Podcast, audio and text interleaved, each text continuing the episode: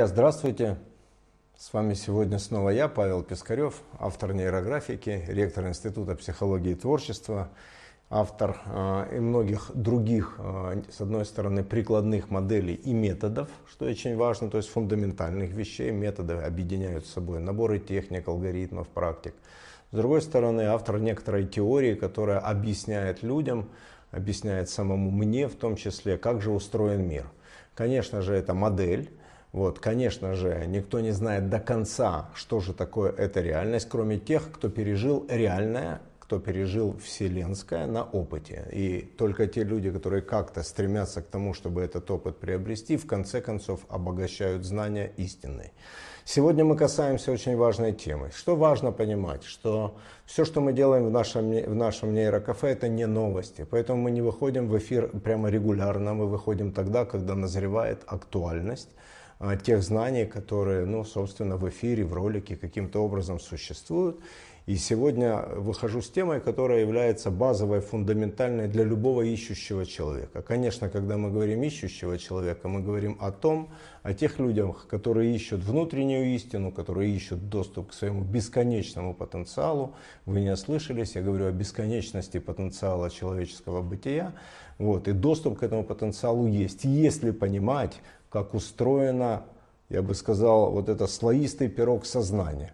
Те люди, которые э, дольше занимаются вопросами сознания, сейчас могут улыбнуться и сказать, ха, кто-то способен размышлять о сознании? Говорю, да, потому что мы имеем право размышлять обо всем, и хотя общего, единого, точного представления о том, что же такое сознание в целом не существует, тем не менее это никак не лишает нас возможности думать, представлять, предполагать, и самое главное – Обратите в самое главное, а, обратите внимание, самое главное для практики, самое главное для того, чтобы понимать жизнь, это очень феноменологически точная модель. То есть то, о чем мы сегодня будем говорить, подтверждается опытом многих-многих-многих людей. Я не буду переба- как бы переувеличивать количество, но мне за мои 30 лет практики психолога, трансперсонального психолога, интегративной практики, поиска себя в медитациях удалось поработать с этой моделью, ну, порядка там, близко к 10 тысячам людей на свете. Вот. Э, все эти люди были увлечены тем, как ясно, просто и понятно раскладывается то, что называется удивительным объемом опыта. И сегодня я хочу поведать для всех, кто рисует нейрографику, кто занимается нейродизайном, кто близок к нашей культуре нейро тем или иным способом, кто хочет понять, как устроены базовые алгоритмы каждой школы Института психологии и творчества, что же это такое? Ну, во-первых, Пирамида сознания, пирамида сознания, это действительно пирамида. И то, что сейчас стоит у меня на столе, как некоторый 3D, то есть такой прибор, который находится в реальности, он и называется, он называется пирамида развития. И пирамида сознания, заметьте, это немножко разные вещи. Пирамида сознания это одна из граней этого прибора которая говорит о том, как устроена, устроена глубина нашей психической реальности. Как, или иначе можно сказать, как устроена психическая реальность в глубину. Итак, как же выглядит пирамида сознания? А, пирамида сознания, прошу, пирамида сознания это некоторая модель, потому что психологи пользуются моделями, потому что нет абсолютно точного знания о том, что же такое психика, как, из чего она состоит. Все, что знают психологи, да, собственно, все, что знают философы, это только модели того, как можно говорить об этой реальности. Весь вопрос, насколько модель соответствует опыту, насколько модель соответствует переживанию, лично вашему переживанию, либо переживанию клиентов. Поэтому нам, собственно, и важно знать, из чего, из какого опыта, из каких данных визуальных, эмоциональных, чувственных устроен опыт э, клиента, человека в какой-нибудь практике, чтобы понять, на каком же уровне сознания находится человек. Как вы видите, эта пирамида состоит из восьми уровней. В целом-то это семь уровней, которые имеют свои названия. То есть мы начинаем говорить актуальное, оперативное, подсознательное, бессознательное. Поднимаемся по этой пирамиде снизу вверх. Эгрегоры, архетипы, элементы и драйв. Драйв это такой восьмой уровень, который на самом деле уже не уровень, а некоторый выход в абсолют. Некоторый выход в, такую в абсолютную реальность бытия. А, чем важна пирамида сознания? По-моему, это единственная модель из всех, которые я знаю в аналитической психологии, психоанализ, какую бы психологическую школу мы ни брали. По-моему, это единственная модель. Я очень рад авторству этой модели, потому что больше вы ее нигде и не найдете. Вот, которая объясняет, с одной стороны, вот эту реальность, в которой мы живем. Я имею в виду повседневную реальность, материальную реальность, реальность, где мы контактируем организмом, где мы контактируем вне, внутренним я с внешним миром. Потому что внешний мир это как-то ну, такая реальность, за которую мы все боремся, которая на нас влияет. И вот эта точка соприкосновения называется актуальное сознание. Что происходит дальше, известно мало. Но мы способны предположить, что существует внутренняя реальность на уровне индивидуума, на, на уровне индивидуальности, на уровне отдельного, на каждого из нас как отдельного существа. На каком-то другом уровне, как вы видите, это два других уровня, они очерчены друг от друга толстыми чертами. А, существует э, коллективное бессознательное, называется эгрегоры архетипы. А дальше существует понятие, которое называется самость. Самость это, собственно, то, что там в разных других психологических школах подается как бесконечное, бесконечное я, как высшая сила, как высший потенциал, как то, к чему многие люди стремятся, или хотя бы наслышанные об этом через мифы, через историю о великих там, про великих святых, просветленных и так далее, и так далее. Как же туда добираться и что же там есть? Хочу вам сегодня об этом поведать, в том числе рассказать, знаете, где и какие существуют трудности, где и какие феномены. Но для того, чтобы мы могли в этом разбираться, давайте я пройдусь по уровням и объясню. А вы, пожалуйста, всматривайте, что здесь происходит. Итак, актуальное сознание. Актуальное сознание это прежде всего действительно та часть нашего мозга, та часть нашего внимания, если хотите, которая сопряжена с окружающей средой.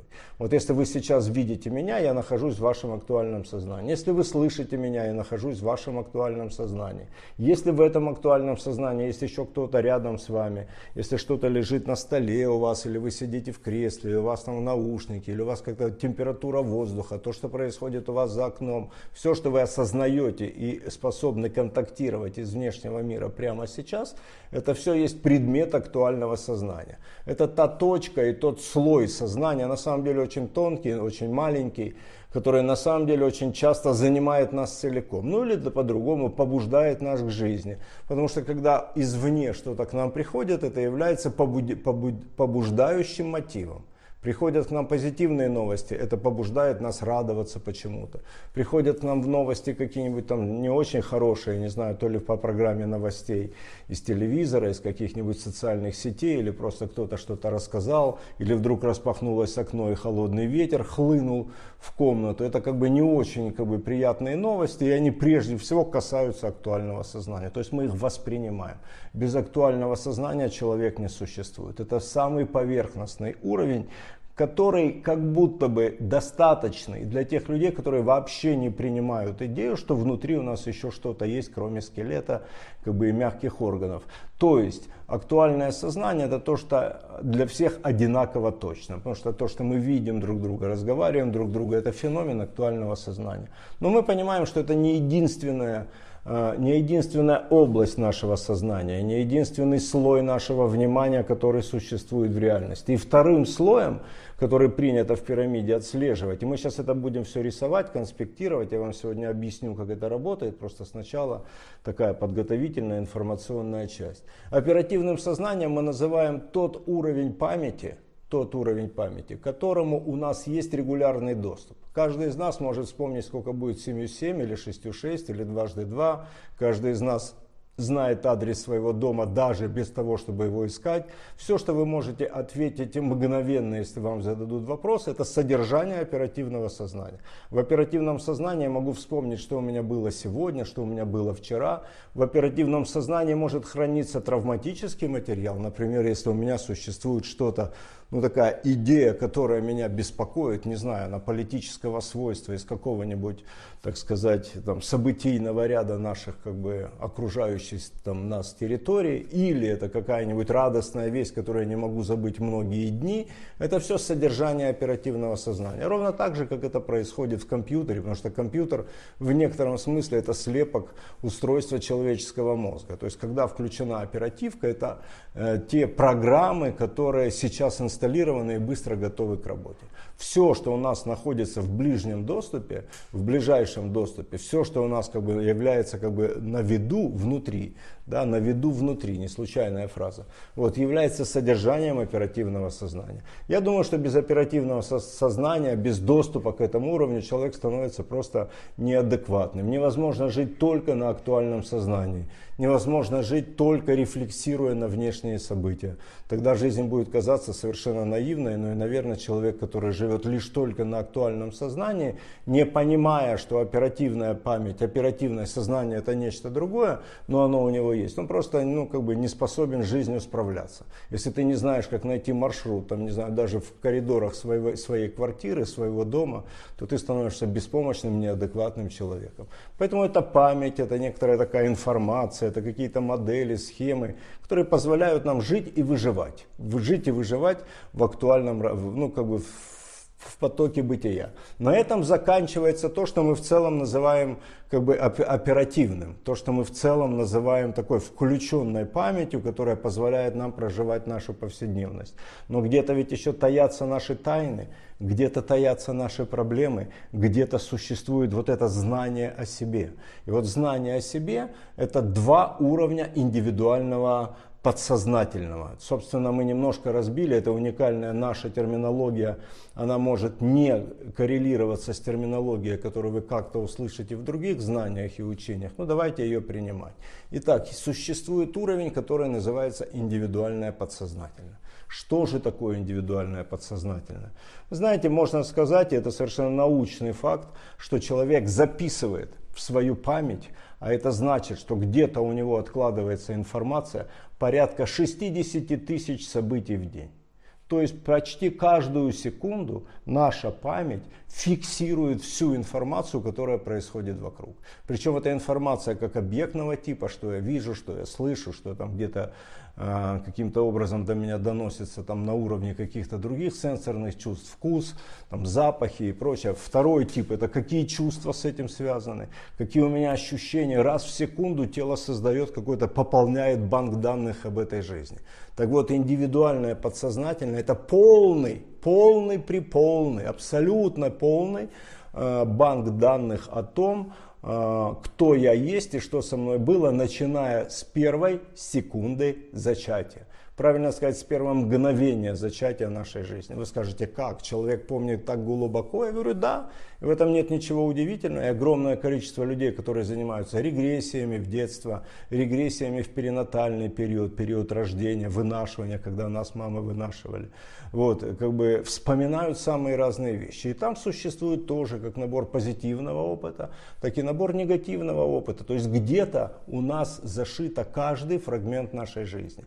Если когда-то нам было плохо, когда мы где-то мы испугались, когда-то нас кто-то поругал, в какой-то момент мы злились, в какой-то момент было тревожно. Это все никуда не делось. Именно поэтому говорят, что от себя не убежишь. Нам кажется, что все прошло, мы поступили в следующую минуту жизни, мы перешли в следующий день жизни, забудется. Нет, ничего не забывается, все просто откладывается где-то в памяти и в любой момент способно подняться на поверхность, влиять на актуальное. Это ведь пирамида, сейчас мы будем это рисовать, объяснять, понимать, как это все происходит. То есть у нас внутри заложен заряд эмоций, заряд э, телесных переживаний, который связан с предыдущей жизнью, без исключений хоть одного мгновения от себя не убежишь. Поэтому в том числе так важны практики терапии, которыми заняты многие люди. Собственно, я ими занимался, пока не пришло полное ощущение того, что в целом моя терапия закончена.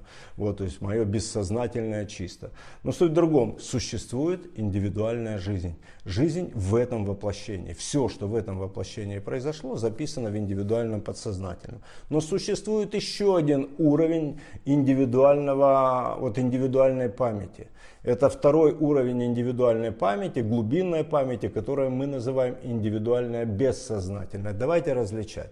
Индивидуальная подсознательная – это вся память с момента зачатия до этого мгновения.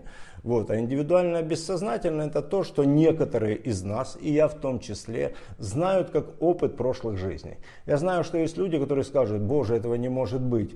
Э, ну, окей, это ваше право так думать. Но тысячи, тысячи, миллионы людей восточной культуры, все больше тысяч и десятков тысяч людей западной культуры исследуют свое сознание. На самом деле это очень молодая культура.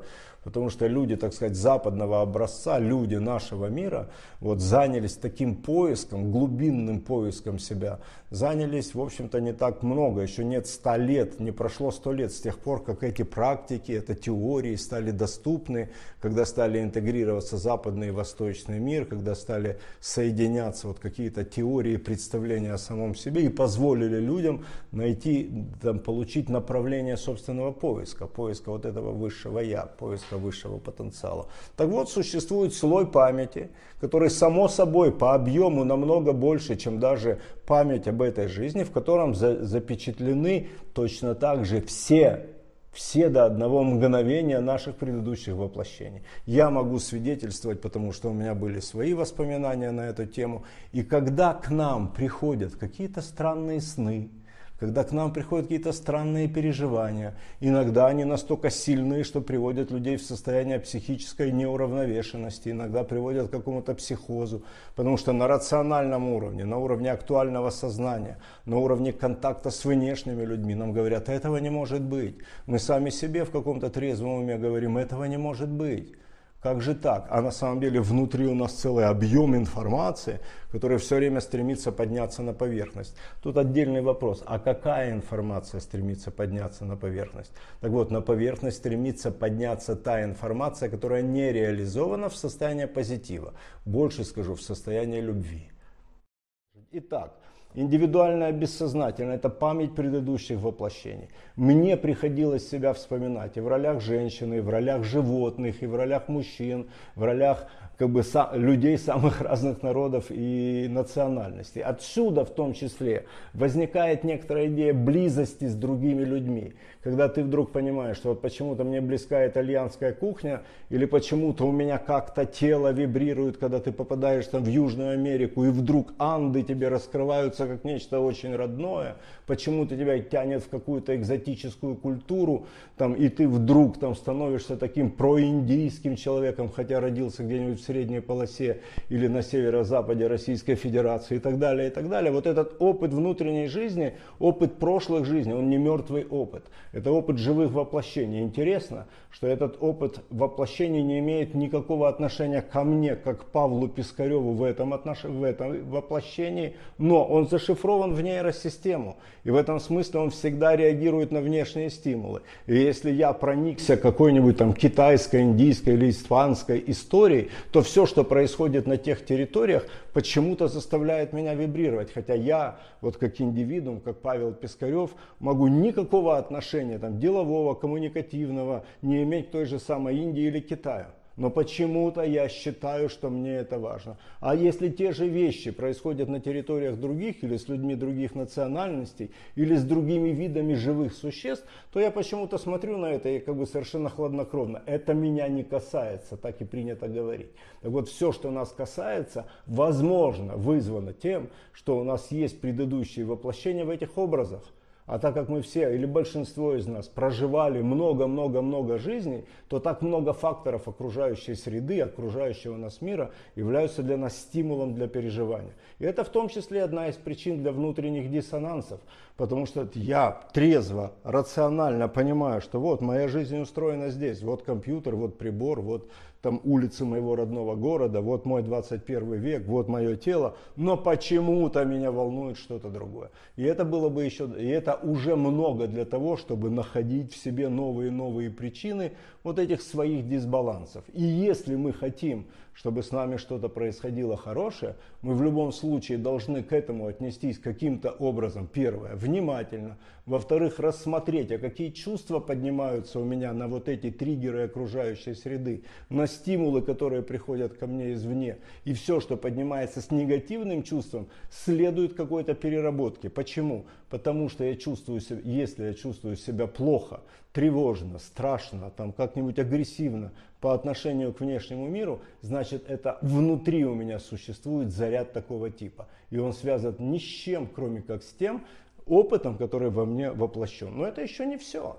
Любопытно, что это еще не все, потому что все, что мы говорили до сих пор, это связано с нами как с индивидуумом. Я отдельный от всех. И мы привыкли видеть себя отдельными от всех ученые, которые построены, учения, которые построены на том, что все следует смотреть на уровне объективности, отдельно одно твердое тело отделено от другого твердого тела, и мы существуем только в границах твердых тел, для них как бы что-то иное не существует. И такой логике нас учили в средней школе, нас учили там на младших курсах не очень серьезных институтов, хотя ученые, так сказать, большего масштаба, большого мирового масштаба, намного шире смотрят на мир явлений, в том числе, тем более психических явлений. А что же существует в психических явлениях? В, псих, в психических явлениях существует то, что называется коллективное бессознательное. И следующие два уровня, которые мы рассматриваем, это два уровня коллективного бессознательного. Заметьте, не один, а два. Само понятие коллективное бессознательное когда-то вот такая массово в культуру вел Карл Густав Юнг, и вся его теория построена на теория аналитической психологии построена на исследовании коллективного бессознательного, то есть на том психическом уровне, который есть в каждом из нас, который нас объединяет. Это коллективное бессознательное. И это коллективное бессознательное, э, например, в российской науке академик Вернадский дал этому термин ноосфера. Это сфера информационная, которая существует вот в оболочке жизни планеты Земля, которая включает в себя опыт всех и каждого. Представьте себе, что опыт всех и каждого за всю историю Земли за всю историю Земли воплощен в этом уровне. Это какая-то огромнейший архив планеты, в котором существует информация обо всем. Поэтому правду невозможно скрыть, поэтому ложь всегда ясна, поэтому мы как-то интуитивно чувствуем, что к чему. Что же это такое за уровень и кого он объединяет? Ну, во-первых, коллективное бессознательное на социальном уровне. Это уровень эгрегоров. Что такое эгрегоры? Эгрегоры это культурное образование. Я сейчас говорю только о человеческом опыте, потому что насколько в ноосферу, в коллективное бессознательное входит опыт других живых существ, мне неведомо. Вот мне неведомо. Мой опыт психолога, я не занимаюсь исследованием животного мира, вот, и я не понимаю, не могу об этом говорить с какой-то степенью достоверностью, входит ли в этот опыт э, ну, опыт других живых существ. Но люди – это культурное образование. Поэтому эгрегоры – это культурные образования, которые имеют свои границы. Например, люди моего поколения это, это один эгрегор. Люди, которым сейчас по 10, 12, 15 лет, это люди вообще другой культуры. Мы ходим по одним улицам, но это другой эгрегор. Мы живем в одних квартирах с нашими детьми и внуками, но это другой эгрегор. У них другие, когда другие песни в голове, они иначе произносят и понимают слова, они по-другому относятся ко всему. Это вообще другой эгрегор. Конфликт поколений построен на различиях эгрегоров. Эгрегоры это то, что нас различает. Э, эгрегоры это национального типа эгрегоры. Эгрегоры это, рацион, это расового типа эгрегоры. Понятно, что эгрес, э, эгрегор африк, а, африканской нации, африканской расы отличается от эгрегора вот, азиатов. Эгрегоры европейцев отличаются от эгрегоров индейцев и так далее. То есть это большие культурные образования, которые вызваны в том числе э, генетическим каким-то изменением. Но главное, что это культурная разница. То же самое эгрегоры маленькие бывают. Говорят, что если три человека собрались на какое-то время, это уже эгрегор. Семья, семья эгрегор учебная группа эгрегор, если 200 человек или 100 человек или 50 человек собираются, чтобы вместе провести два дня на каком-то тренинге, это эгрегор, который потом заканчивает свою жизнь. Есть эгрегоры, но если мы храним это в памяти, то эгрегор существует. Поэтому если мы даже через несколько лет встретим людей, с которыми вместе когда-то проходили какой-то тренинг, мы обнимемся и скажем «О, привет!» Или когда два земляка, два человека из разных сторон Великой России встречаются где-нибудь, ну, например, в Канаде, то есть подальше от нашей Родины, то они бросаются друг другу в объятия, потому что о, свои люди, один язык, язык определяет эгрегор, национальная кухня определяет эгрегор, одежда и так далее, и так далее. Между эгрегорами существуют конфликты. Эгрегор мужчин отличается от эгрегор женщин. Между мужчинами и женщинами вечная мечта, чтобы наладилась связь, была романтика и любовь. А в общем-то это разные интересы, потому что они вызваны разными эгрегорами. Внутри этих эгрегоров и так далее, и так далее, и так далее. И в этом смысле разделенность разделенность психическая, которой, психического уровня, к которому каждый из нас имеет доступ и который влияет на каждого из нас, вызывает у нас еще более, большую тревожность и тотальное непонимание. Как устроен этот мир, если все разное, все разные, все между собой как-то конфликтуют. Каждый эгрегор борется за жизнь и за свои интересы. Те, кто были в пионерской организации Советского Союза, каким-то образом противостоят каким-нибудь там американским скаутам, потому что у нас разные ценности. И хотя уже нет никакой пионерской организации, мы ведь помним, взвейтесь кострами синие ночи, синие очи, мы пионеры, дети рабочих. Даже те, кто не дети рабочих, с удовольствием помнят, что они пионеры. Ну и так далее. В этом смысле конфликт эгрегоров это не самый глубокий уровень бытия, но очень сильный. Почему? Потому что он явный для нас. Потому что артефакты эгрегоров существуют в окружающем поле, в актуальной среде. Потому что когда идет человек там, в вышиванке, это другой эгрегор по, по отношению к человеку, который идет в косоворотке. И то, что сейчас происходит на каком-то политическом уровне, на уровне жизни народов, э, которым там, мы все принадлежим, которые, в общем-то, одно гражданское общежитие, это конфликт эгрегоров. Это конфликт не самого высокого толка. Это конфликт, в который существует, но самая большая проблема, что если мы в это включены, то у нас внутри этот конфликт. Дело ведь не в том, как происходит снаружи. Дело в том, что внутри обостря... обостряются какие-то противоречия. И эти противоречия раздирают нашу душу. И чем больше у нас противоречий с, с эгрегорами, которые нас окружают, чем больше мы привязаны к какому-то одному эгрегору, чем меньше мы проявляем любви, уважения, интереса и познавательных функций, функций к другим эгрегорам, тем меньше шансов, что мы можем объединить сами себя во что-то целое, чтобы подняться на еще более высокий уровень. И в этом смысле у каждого из нас стоит простая человеческая задача, которая называется мир в душе. Мир в душе это не просто я хорошо к тебе отношусь. Мир в душе это не просто то, что у меня нет к тебе никаких вопросов, проблем, я отошел, я не имею никаких там против тебя аргументов. Мир в душе это когда с любопытством относишься ко всему иному, и когда все иное явное существует, но ты относишься к этому с любопытством, ты расширяешь эгрегор, с которым ты идентифицирован. Я не только русский, я не только пионер, я не только психолог, я не только мужчина, я не только россиянин, я не только, я не только, я все. И вот это вот э, такая потрясающая человеческая возможность э, соединяться с другими эгрегорами, эгрегорами, либо расширять свои границы, поглощая культуру, поглощая не истребляя, а поглощая, как бы присваивая, адаптируясь к другим культурам, к другим каким-то знаниям, историческим эпохам в том числе, потому что каждая историческая эпоха это эгрегор.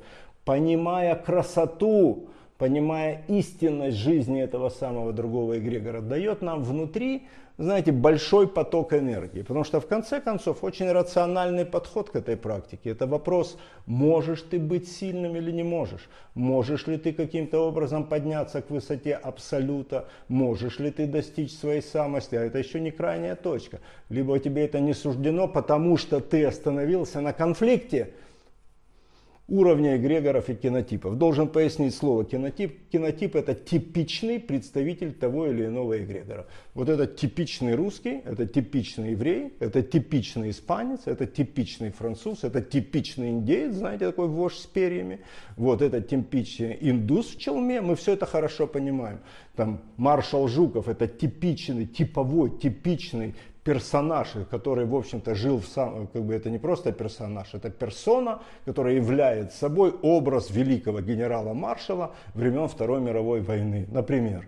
Ну или то же самое Александр Македонский, если говорить о греках и так далее. То есть кинотип это типичный представитель эгрегора, просто чтобы расширить нашу терминологическую базу и понимать, что мы иногда встречаем типовые образы. На этих же типовых, типовых образах построены, между прочим, литературные и киноперсонажи. И когда нам подают режиссеры, авторы, драматурги какие-нибудь образы, они, в общем-то, лепят из этих образов не индивидуум, а кинотип, чтобы мы могли через кинотип того или иного художественного произведения постичь эгрегор, на базе которого построена драматургия, общая э, драматургия как бы, тех или иных сценарных событий.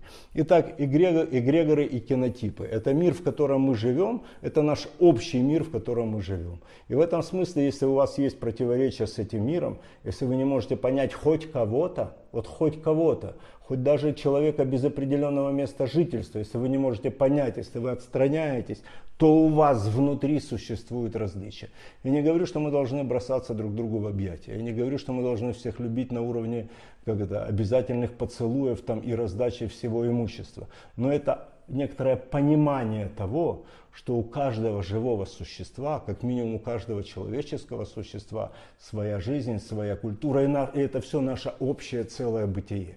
Если мы не настроены на интеграцию, на объединение представлений индиви, об индивидууме с другими представителями нашего же вида, как минимум, нам никогда не постичь нечто большее. Мы все говорим о большем, о духовном, мы как бы настроены к богам, мы настроены там, к храмам, мы хотим как бы быть очень духовны. Ну, например, события вот прошедшего года вдруг показали, что даже очень духовные люди вдруг проявили свою беспомощность на, на уровне конфликта эгрегоров. Одни по одну сторону, другие по другую сторону. Мы вцепились в какие-то конфликты, давай спорить. А где же духовное? Где интегрированное? Где большое? Итак, эгрегоры, но это еще небольшой предел, это еще не предел, это просто первый уровень коллективного бессознательного.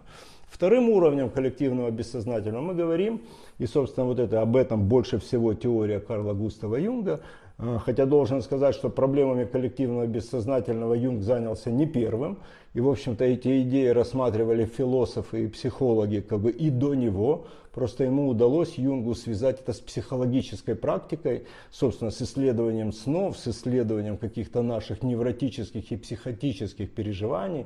Поэтому они так близки нам, людям, которые заняты вот этой вот практикой познания себя. Следующий уровень – это уровень мифов и архетипов. В нашей пирамиде мы это называем архетипом, но, между прочим, когда мы рисуем нейрографические картины, у нас есть целый уровень рисования на базовом алгоритме, который так и называется архетипирование.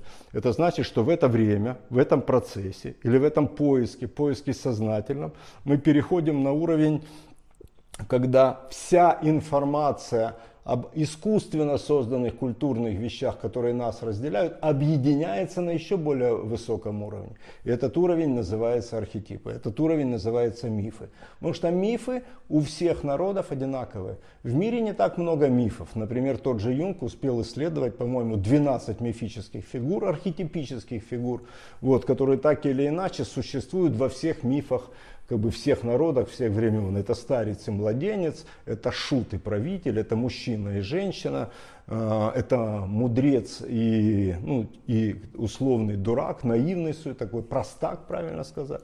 Вот это как бы такие э, архетипические дуальные пары, которые в разных сюжетах э, проявляют себя через кинотипы культур.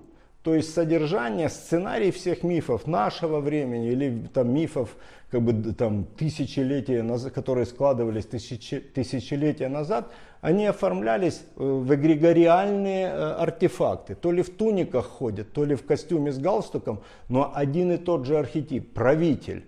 То ли это великий Цезарь, то ли это президент какой-нибудь державы, но это один и тот же архетип который ведет себя определенным образом. И в этом смысле, когда человек попадает в какую-то архетипическую роль, он ведет себя точно так же, как вели другие люди себя в этой же роли, несмотря на то, в какой культуре они находились, в какие времена этот миф реализовался.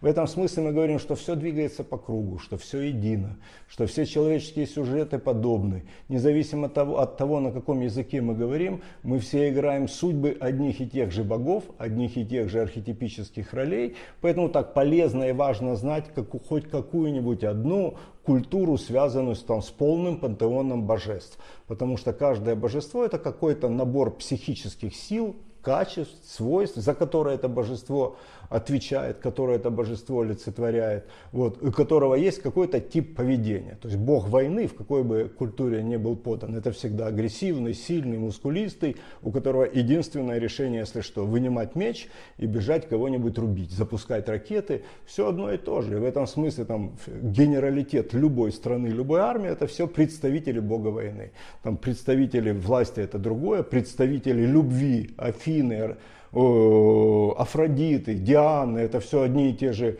одни и те же персонажи, одни и те же сценарии. То есть, когда мы выходим на тот уровень понимания, что все люди есть просто какое-то великое движение единых смыслов, единых сил, и нет никакой разницы между тем, что времена какие-то поменялись, поменялись политические устройства, мы вдруг наполнились другими технологическими какими-то там инструментами. Сейчас мы говорим через какие-то одни средства связи, в другие времена об этом говорили, я не знаю, письмом, текстом, обменивались телеграммами. До этого как-то посылали каких-нибудь э, гонцов с какими-то вестями. Хотя сейчас мы можем ровно ту же функцию Гермеса, на самом деле, обмена сообщениями производить там, вот через, благодаря IT-индустрии. Раньше метали копья, дротики стреляли из луков, сейчас запускают ракеты или какие-нибудь там, беспилотные летательные аппараты, но смысл один и тот же.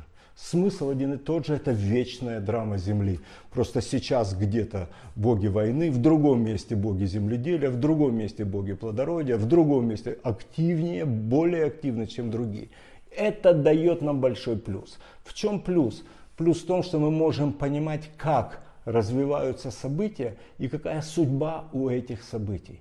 И дело ведь не в том, что как-то два ныне существующих реальных человека на уровне актуального сознания способны договориться о том, чтобы быть партнерами, или вдруг они там стали враждовать, и поэтому они включили в себя там все силы эгрегоров, которые они представляют. Дело в том, что это просто вечная борьба сил.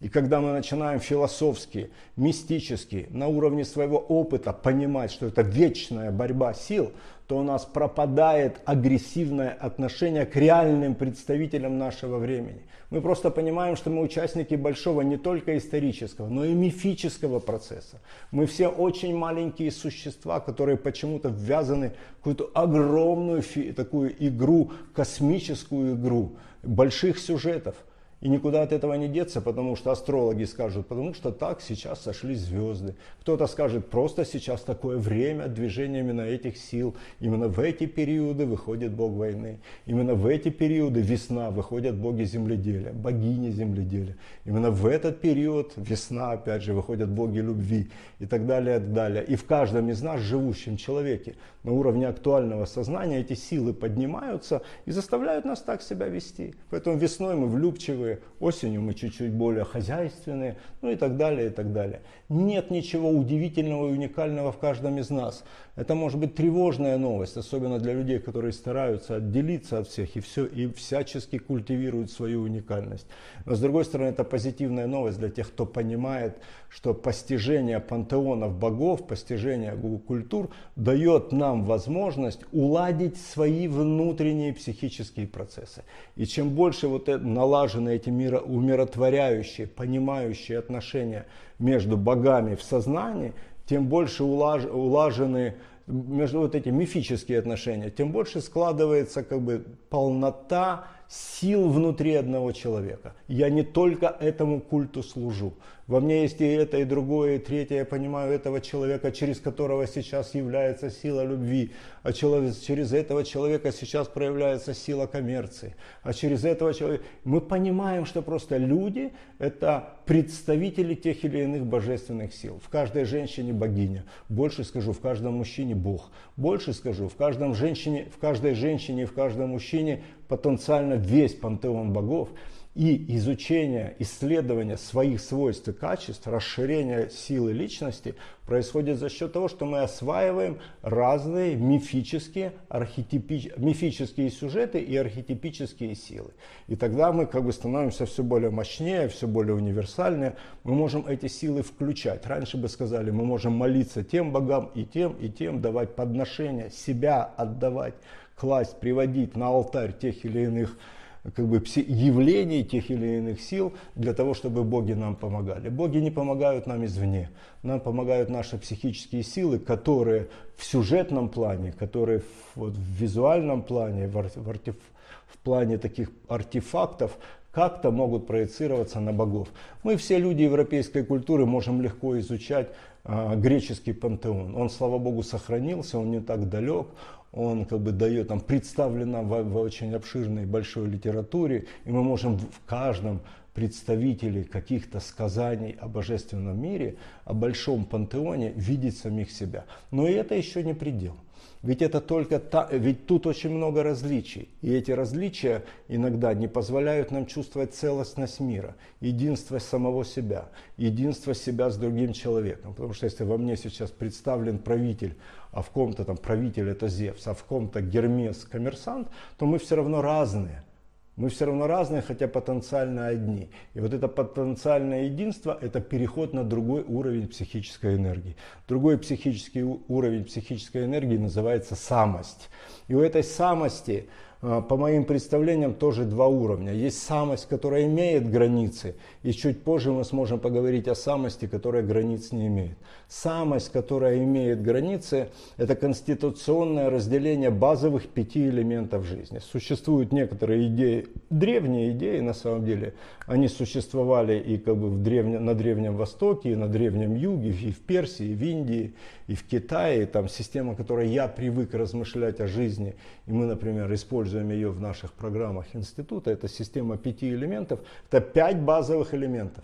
Пять базовых различий, из которых состоит, из комбинаций которых состоит все на свете. Но каждый из нас почему-то рожден в определенный год, а в это время вся природа, вся Вселенная или та часть Вселенной, которая принадлежит планете Земля, является собой какую-то энергию. И если вы родились в год ветра, вам никуда не деться, навсегда вы являетесь конституционно базовым ветром. У вас есть какие-то в этом смысле позитивные отношения еще с парой элементов, есть какие-то контрастирующие элементы там, отношения с другими фигурами, то есть все еще разделенность. Но уровень обобщения, когда мы говорим просто об энергиях, очень высок.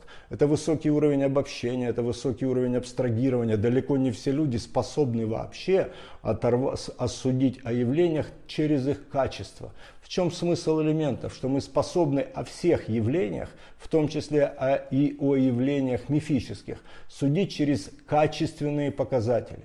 Здесь больше огня, здесь больше воды, здесь больше глубины, а здесь больше металла, мы можем говорить. И когда мы даже исследуем, вот формируем себе такой язык описания мира, когда на все, что мы смотрим, независимо от величины предмета, от величины явления, мы можем судить через эти пять элементов, наш уровень осознания настолько высок, что мы находимся все время в переживании самости. И в этом смысле это первичные пять разделений единого потока бытия. И когда мы выходим на эти первичные пять разделений первич, этого единого потока бытия, ну по большому счету это уже огромная сила. Самый большой, самый большой доступ, самый прямой доступ, который есть, например, у художников, к этим уровням самости, это цвет, потому что у каждого элемента самости есть свои цвета. И мы можем даже понимать, что есть некоторые цвета и оттенки, которые мы любим, а это значит, эти, ну, любим, через них готовы представить весь мир. Кто-то всегда в красном, кто-то всегда в черном, кто-то всегда в белом и так далее. Это говорит о том, что вот эти цвета нам родственны, и мы через эти элементы представляем реальность. Есть цвета, которые мы не очень любим, и в своих картинах, и в своей одежде, и в гординах, и в обоях. Но почему-то они нам не привлекательны. Если придет человек в коричневом костюме, мы скажем, ой-ой-ой-ой, это мне не подходит. Или наоборот, о, наконец-то бежевый цвет. И в этом смысле мы просто создаем картину мира, а на самом деле мы находим объединение своего «я» или разделение своего «я» на самом-самом-самом глубинном уровне. Ну и самое важное для нас, что если мы научаемся, а, приучаемся, способны как бы мягко, корректно и толково относиться ко всей палитре жизни – я сейчас имею в виду и цвета, имею в виду и палитру с ее фигурами богов, с ее фигурами архетипов, с ее кинотипами и так далее, и так далее, до актуального сознания, то у нас жизнь представляется цельным потоком. Если мы не видим противоречия, видим маленькие различия, это значит, что и внутри у нас большая целостность. А если у нас внутри большая целостность, то ничто нам не мешает эту самую целостность самости проявлять в актуальном сознании, в повседневном поведении, в малейшем прикосновении к действительности. Потому что огромная сила не означает, что мы грубы. Наоборот, сила дает нам покой, сила дает нам возможность нежного прикосновения, тонкого наблюдения. Сильный человек, он является собой все. Он не видит, что кто-то является для него врагом, там, контрагентом или каким-нибудь еще человеком, который несет ему вред. Потому что другой – это ты. И это единство заложено внутри меня не просто как некоторая там, э, философия, а как ощущение того, что да, да, я тебя обниму, потому что ты – это я. Ну и в конце концов, это тоже не конечный уровень, а конечный уровень феноменологического переживания – а, ну и кстати, что интересно, что если мы говорим про элементы, до сих пор мы как бы говорили о каких-то формах, то есть и нам во снах приходят какие-то формы, в наших рассуждениях приходят какие-то формы, ну, например, мифический уровень, уровень архетипов, ну, просто является через интерес. Если кому-то интересны такие книги, такие фильмы, такие персонажи, если мы угадываем, если мы начинаем, угадываем в ком-то, представ... а вот Афродита пошла, мы можем даже сказать с некоторым юмором, сарказмом и даже цинизмом, но сама лексика выдает наш уровень интересов, а значит и уровень погружения, уровень осознания себя. А когда мы выходим на уровень элементов, это уже что-то стихия. И на самом деле это не очень просто переживать, потому что самость очень высока, а зацепиться за формы мы уже не очень можем. И тогда сон может превратиться в какую-то мистерию. Мы вообще жизнь воспринимаем как мистерию, как потоки. И поэтому, когда мы говорим, например, про нейрографику, то вот эта вот потоковая реальность, это как раз-таки выход на уровень, на уровень элементов. Когда мы в нейрографике, например, как и в других практиках, переходим на ощущение, на осознавание, на рисование линий поля, то мы говорим о потоках, мы говорим о самости, мы выходим на этот уровень энергии для того, чтобы решить проблемы актуального, которые заложены в наших темах, в наших кейсах.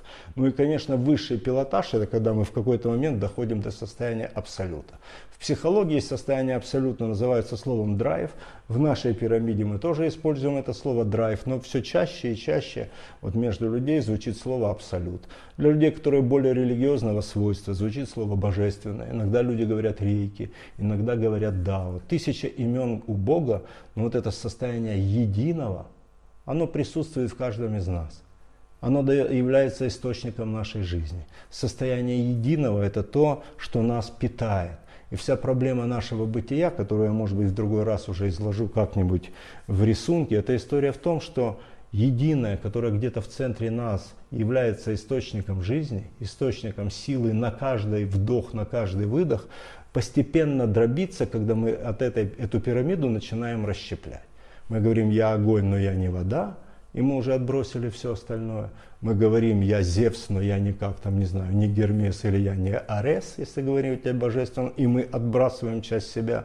И вот этот бесконечный объем любви, бесконечный объем покоя, бесконечный поток Вселенной, которому, в который мы погружены, мы сами его сужаем, сужаем, сужаем, отрицая то, что, как нам кажется, нами не является. И вот тут очень важно понимать, что просто так нам кажется, или так построен наш опыт, или так обусловлено наше рождение. Но в силах каждого человека расширить представление о себе, вместе с этим расширить опыт себя И опыт постижения истины доступен каждому. Вот это очень важно, это то, что мы делаем в нашем институте. Основной нашей целью является не только сделать планету рисующей, это так миссия школы нейрографики. Наша цель это, чтобы каждый человек мог прикоснуться к источнику любви, чтобы человек мог прикоснуться к абсолюту, чтобы человек мог знаете, как бы шить себя из кусочков мира для того, чтобы пережить себя как единство с этим миром, быть этим миром. Ну и тогда становится жить самому легко, и рядом с нами кому-то становится легко, и улыбка становится естественной, и жить хорошо, и все получается. Потому что когда мы доходим до состояния абсолюта, то уже не существует ну, как бы ограничений в энергии, не существует ограничений в возможностях. Все боги служат нам, единому, вот этому единому сущностью, сущность которого как бы дает нам жизнь. Друзья мои, на этом я сегодня остановлюсь. Я думаю, что даже в такой форме ну, этот рассказ, этот легкий нарратив про пирамиду сознания дополнит то, что уже у вас есть в каких-то других публикациях. Книга, пирами... Э, книга а, нейрографика начинается с рассказа про эту пирамиду. Существует несколько других версий моего изложения этого дела. Придет еще время, я это все нарисую еще раз и еще раз, потому что никогда не устану это людям объяснять, рассказывать, подавать, потому что через это становится понятно, как мы устроены, где существует наш конфликт, откуда наша борьба с, другим, с другими явлениями мира, откуда можно брать силы для покоя, любви, гармонии и здоровья. Счастья вам, весна продолжается, март в разгаре, все будет нейро.